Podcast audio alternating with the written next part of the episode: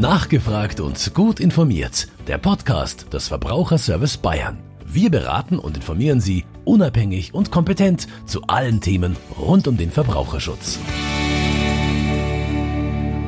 Herzlich willkommen zu einer neuen Folge des Podcasts Nachgefragt und gut informiert des Verbraucherservice Bayern. Mein Name ist Leila Setki und ich bin Öffentlichkeitsreferentin beim Verbraucherservice Bayern, dem Bayerischen Verbraucherverband mit 15 Beratungsstellen und 165.000 Mitgliedern.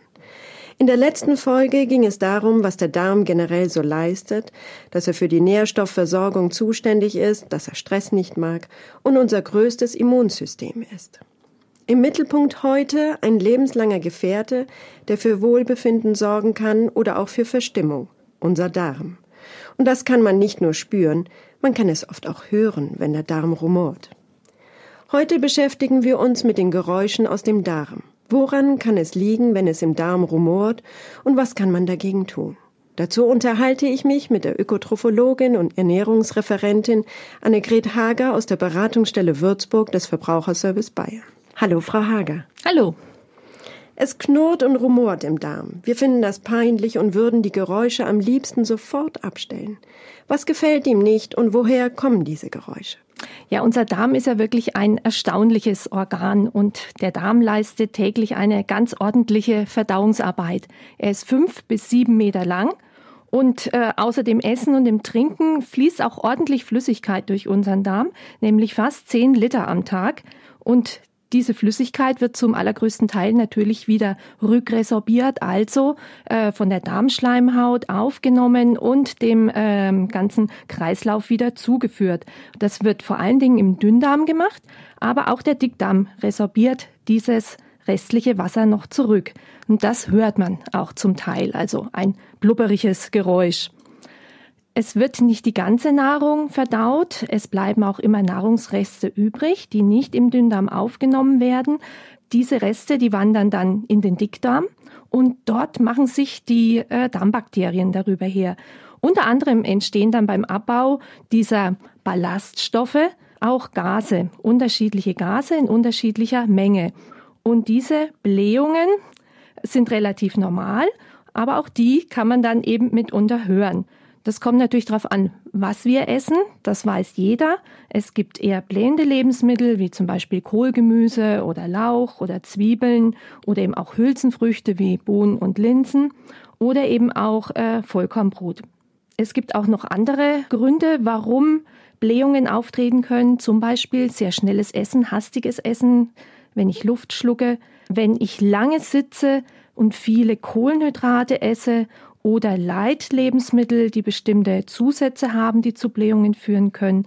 Also insgesamt auch wenig Bewegung ist eine Ursache für vielleicht schmerzhafte oder festsitzende Blähungen. Es gibt äh, auch häufiger Lebensmittelunverträglichkeiten auf zum Beispiel Milchzucker, Fruchtzucker oder eben das bekannte Gluten. Es gibt bakterielle Fehlbesiedelungen im Dünndarm, also dort, wo die Bakterien nicht in größerer Zahl hingehören.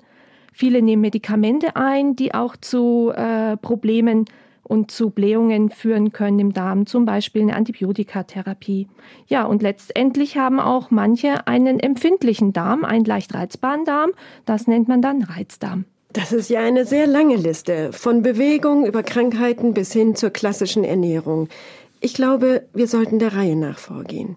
Wie findet man heraus, was der Auslöser ist? Sie sagen, dass es blähende Lebensmittel seien. Kann man das tatsächlich so pauschal sagen? Nee, so pauschal kann man es wirklich nicht sagen. Es ist nicht immer so einfach. Die Menschen reagieren alle verschieden. Es gibt ja jede Menge, die äh, leicht blähende oder blähende Lebensmittel vertragen. Manche vertragen sie nur in geringen Mengen. Da muss man einfach nachfragen, was gegessen wurde. Zum Beispiel machen halt Hülsenfrüchte und Kohlgemüse äh, Probleme. Es ist die Frage, wird es roh oder gekocht gegessen? Auch die Kombination und die Tageszeit ist äh, von Bedeutung. Zum Beispiel, wenn rohes Obst Probleme machen sollte auf nüchternen Magen, ist die Empfehlung, es als Nachtisch zu essen oder in Kombination mit einem eiweiß- und fetthaltigen Milchprodukt. Dadurch wird die Verdauung abgebremst und der Darm hat entsprechend Zeit, sie langsam zu verdauen. Das gleiche gilt zum Beispiel für stärkehaltige Produkte wie eine Breze. Hier empfehle ich immer, sie zusammen mit Butter und vielleicht noch äh, was dazu zu essen, wie zum Beispiel ein bisschen Gemüse. Man kann natürlich den Darm auch langsam dran gewöhnen und die Menge an äh, Blähendem langsam steigern. Hier vor allen Dingen ist es wichtig, bei Vollkornbrot sachte vorzugehen und eben auch bei der Rohkost oder bei den Hülsenfrüchten, also Bohnen und Linsen. Insgesamt nicht zu viel rohe und stark blähende Speisen essen ist immer gut. Also schauen, wie vertrage ich Zwiebeln, Lauch, Kohl oder zum Beispiel Knoblauch. Auch frische Backwaren können Probleme machen oder auch zu viel Trockenobst, im Beispiel Müsli. Leider gibt es hier also keine Standardempfehlung. Und wenn die Beschwerden nicht nachlassen, was mache ich dann? Ja, diese Personen, die kommen dann äh, zu uns auch oft in die Ernährungsberatung und da bitten wir natürlich darum, dass sie vorher ein genaues Ernährungs- und Symptomtagebuch geführt haben. Das heißt, die Betroffenen schreiben an Tagen, wo es ihnen nicht gut geht, aber auch an Tagen, wo es ihnen gut geht, auf, was sie gegessen haben, wie viel, wann, wie schnell. Denn äh, bei jedem ist die Verdauung anders und auch die Verdauung ist zu jeder Tageszeit anders. Also wir möchten wissen, wann treten welche Beschwerden genau auf im Hinblick auf das, was gegessen wurde und was im Tag über passiert ist. Wir fragen auch in der ernährungstherapeutischen Beratung nach, ob es einen bestimmten Zeitpunkt zum Beispiel gab, als es mit den Beschwerden angefangen hat. Also ob es irgendeine Krankheit gab oder einen operativen Eingriff zum Beispiel oder eine Antibiotikatherapie notwendig war oder ob im Alltag vermehrt Stress aufgetreten ist, also sich in der ganzen Alltagssituation was verändert hat. Oder natürlich auch gibt es eine erbliche Vorbelastung für bestimmte Darmbeschwerden bei den Eltern oder Großeltern. Also hier ist wirklich Nachfragen ähm, angesagt und unter Umständen dann auch noch mal ein Austesten. Das heißt, wenn ich milde Beschwerden auf bestimmte Lebensmittel zu glauben habe, kann ich auch auf Verdacht provozieren aber das bitte nur, wenn die Beschwerden mild sind. Und dann äh, müsste es unter Umständen weiter besprochen werden mit dem Hausarzt oder einem Internisten. Man weiß, dass der Darm Stress nicht mag. Können denn durch Stress Blähungen entstehen? Und wenn ja, was kann man dagegen tun? Also durch Stress können auf jeden Fall auch Blähungen entstehen. Wir merken es ja selber, wenn wir einen stressigen Tag vor uns haben oder vor irgendwas Angst haben oder nervös sind, dass wir dann vielleicht eher zu äh, einem schnellen Stuhlgang neigen, also eher zu Durchfall neigen. Wenn es ganz dicke kommt und ganz schlimm ist und wir haben schon was gegessen, kann es auch sein, dass wir uns einfach voll fühlen, äh, dass wir es vielleicht sogar erbrechen müssen. Das heißt, der Körper will sich jetzt nicht um die Verdauungsarbeit kümmern, sondern er möchte jetzt äh, das loswerden, was ihn stört, nach unten oder nach oben. Ähm, das ist jetzt bei kurzfristigem Stress. Wenn der Stress jetzt länger anhält, also wirklich eine lange Stressphase vollführt wird, dann äh, kann es tatsächlich zu einer anderen Bakterienzusammensetzung im Darm kommen. Das heißt, dann fühlen sich eher die schlechten und krankheitsauslösenden Keime wohl und die verdrängen dann unsere positiven Keime. Das heißt, die Bakterien, die eher zu Gär- und Fäulnisvorgängen führen, die fühlen sich dann besonders wohl. Es kann zu Entzündungen in der Darmschleimhaut kommen. Die Darmschleimhaut kann durchlässiger werden. Das heißt, ihre Barrierefunktion ist gestört bis hin zu erhöhter Infektanfälligkeit und Entzündungen äh, ja, im ganzen Körper. Hier muss man natürlich sagen, hier muss man die Ursache bekämpfen und äh, schauen, was stresst mich, was kann ich ändern, kann ich mit Entspannungsübungen zum Beispiel gegensteuern. Gibt es noch weitere Erkrankungen, die Blähungen auslösen? Wenn ja, welche? Also grundsätzlich, wenn ich äh, wirklich Beschwerden, Schmerzen habe, Bauchschmerzen, Stuhlunregelmäßigkeiten oder gar Blut im Stuhl, ist es immer wichtig, einen Arzt aufzusuchen, Hausarzt oder Internist oder Klinik. Der wird erstmal genauer nachfragen und unter Umständen Testungen machen. Also er wird schauen, äh, liegt eine äh, exokrine Pankreasinsuffizienz, also eine Störung der Bauchspeicheldrüse vor oder eine Bauchspeicheldrüsenentzündung, äh, machen Gallensteine Probleme. Ist ein Verdacht auf Lebensmittelunverträglichkeit, die getestet werden muss mit einem Atemtest. Er macht unter Umständen einen äh, Bluttest auf bestimmte Antikörper bei Verdacht auf Zöliakie. Auch chronisch entzündliche Darmerkrankungen wie Morbus Crohn oder Colitis ulcerosa können die Ursache sein.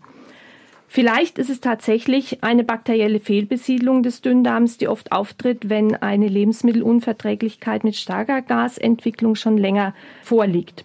Es kann auch sein, dass man äh, eine Antibiotikatherapie oder eine längere Antibiotikatherapie Therapie vorher hatte und dass sich Fehlkeime angesiedelt haben im Dickdarm. Manchmal äh, kommen die Patienten zu uns in die Beratung auch mit einer sogenannten Histaminunverträglichkeit. Die Diagnose ist hier schwierig. Hier muss man wirklich dann mit Ernährungs- und Symptomprotokollen vorangehen. Eventuell wird der Arzt eine Darmspiegelung machen, Blut und, äh, neben Blutuntersuchungen auch Stuhluntersuchungen im Labor anstrengen oder es sind weitere Untersuchungen nötig. Erst wenn das alles negativ ist, also kein Befund vorliegt, ist oft die Ausschlussdiagnose der Reizdarm. Die Bezeichnung Reizdarm hört man immer wieder. Aber was ist das genau? Ja, es ist wie gesagt eine Ausschlussdiagnose. Die Diagnostik ist abgeschlossen. Man konnte äh, für die Darmbeschwerden keinen ersichtlichen äh, Grund feststellen medizinisch. Man geht davon aus, dass äh, die Schmerzrezeptoren bei äh, manchen Betroffenen einfach sehr übertrieben reagieren, was wir als normale Darmdehnung vielleicht wahrnehmen äh, und es gar nicht merken. Also die Blähungen sind äh, für manche Personen sehr schmerzhaft. Das heißt, sie haben leicht reizbare Darmnerven und das ganze Bewegungsmuster des Darmes ist leicht bis stärker gestört. Es liegt dann oft eine sehr aktive Darm-Hirn-Achse vor, also die Datenautobahn zwischen Darm und Hirn und zurück äh, über den Vagusnerv ist äh, überaus aktiv. Und äh, letztendlich klagen die Patienten äh, oftmals über abwechselnd Durchfall oder Verstopfung, also ein unregelmäßiger Stuhl. In so einem Fall muss ich aber definitiv zum Arzt oder bekomme ich das anders in den Griff? Nee, also der Arzt muss die Diagnose Reizdarm tatsächlich stellen. Es ist eine Ausschlussdiagnose, das heißt, äh, die Diagnostik, die vorherige Diagnostik muss erfolgt sein und muss abgeschlossen sein. Erst dann kann man wirklich von einem Reizdarm sprechen.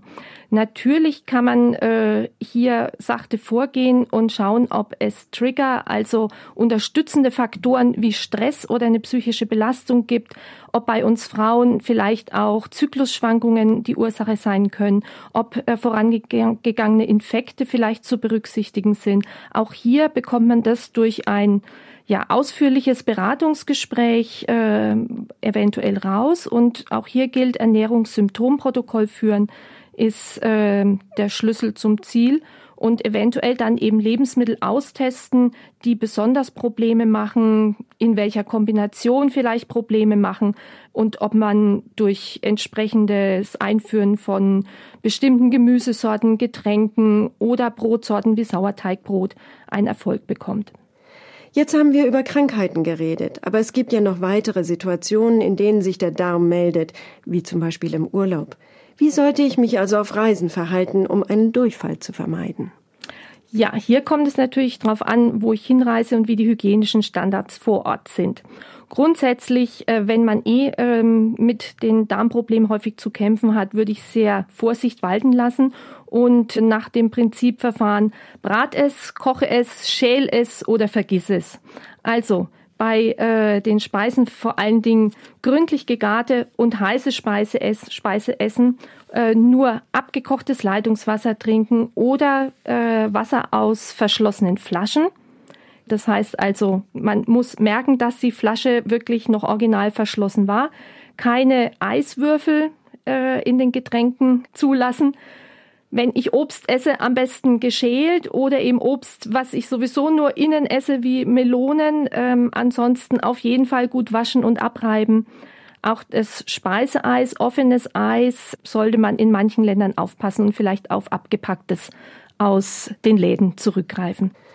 Frau Hager, möchten Sie uns zum Abschluss noch ein paar Tipps mit auf den Weg geben? Aber gern. Also was wirklich oft hilft und äh, auch bei vielen Leuten äh, ein Problem zu sein scheint, ist die Essgeschwindigkeit. Also wirklich, wenn ich Probleme mit Magen oder Darm haben sollte, langsam essen und gut kauen. Machen Sie einfach mal den Esstest, nehmen Sie einfach mal ein Stück Brot, mit Belag oder ähm, beim Mittagessen, äh, Sie kauen ein Gemüse oder Sie haben eine Rohkost, ein Stück Möhre und zählen Sie mal mit, wie lange, wie oft Sie intuitiv darauf kauen. Es sollte mindestens 20 Mal sein, besser 30 Mal, bis ich es schlucke dazu oder äh, regelmäßig zumindest genügend trinken, also die berühmten eineinhalb Liter am Tag trinken und zwar verteilt auf den Tag regelmäßig sich bewegen, also viel Alltagsbewegung in den Tag einbauen und unter Umständen nicht zu große Mengen essen. Da muss jeder selber schauen, ob er mit drei Mahlzeiten oder mit vier oder fünf auskommt. Aber regelmäßige Essenszeiten liebt der Darm. Also der Darm liebt den Rhythmus, er ist ein Gewohnheitstier und es unterstützt auch unseren Toilettengang. Ja, ansonsten empfehle ich auf jeden Fall viel, genügend frisches saisonales Gemüse zu essen, also frische saisonale Lebensmittel, die unterstützen unsere guten Darmbakterien, da fühlen die sich wohl und haben genügend Futter. Bei den Getränken kann man sagen, dass bei den Beratungen immer wieder auffällig ist, dass oft sehr viel Kaffee getrunken wird. Da kann man auch gucken, brauche ich so viel? Soll ich es mal reduzieren? Einfach mal weglassen den Kaffee, vielleicht auch mal den schwarzen Tee, geht es dann besser? Den Alkohol ab und zu natürlich nur und je nach Verträglichkeit. Und wenn, dann wird er auch oft besser zum Essen selber vertragen. Ich kann auch versuchen, mit Gewürzen wie Anis, Fenchel oder Kümmel den Darm zu entspannen und hiermit ein bisschen die Blähungen zu lösen. Pfefferminzöl wird mittlerweile auch bei Reizdarm äh, gerne eingesetzt. Ja, das wären so meine Empfehlungen insgesamt. Vielen Dank, Frau Hager. So lässt sich der Darm bei Laune halten. Das war's für heute. In 14 Tagen beschäftigen wir uns mit den Mitbewohnern im Darm, der sogenannten Mikrobiota oder auch dem Mikrobiom. Wenn Sie Fragen haben, schicken Sie uns eine E-Mail an ernährung@verbraucherservice-bayern.de. Weitere Informationen gibt es in unseren Beratungsstellen oder auf unserer Homepage. Das war nachgefragt und gut informiert. Der Podcast des Verbraucherservice Bayern. Eine Produktion in Zusammenarbeit mit dem katholischen Medienhaus St. Michaelsbund.